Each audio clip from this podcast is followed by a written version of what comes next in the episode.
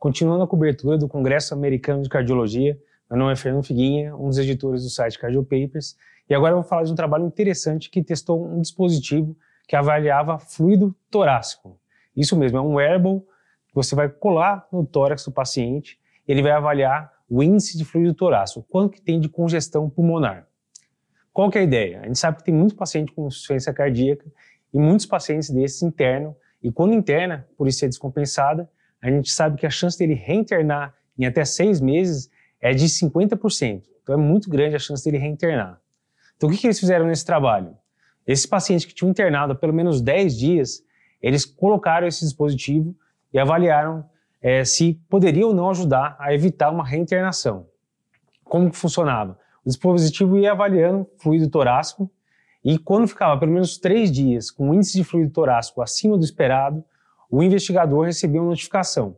Então, ó, o paciente fulano está com alteração do, do, índice fluido torácico há pelo menos três dias. Daí ele entrava em contato com esse paciente, fazia uma entrevista padrão e com essa entrevista ele decidiu o que ia fazer.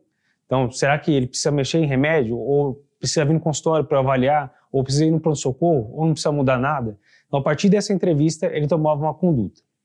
Então, eles compararam o tratamento padrão, então só passava em visitas é, do consultório sem ter essa informação do índice fluido torácico ou então com todas as informações.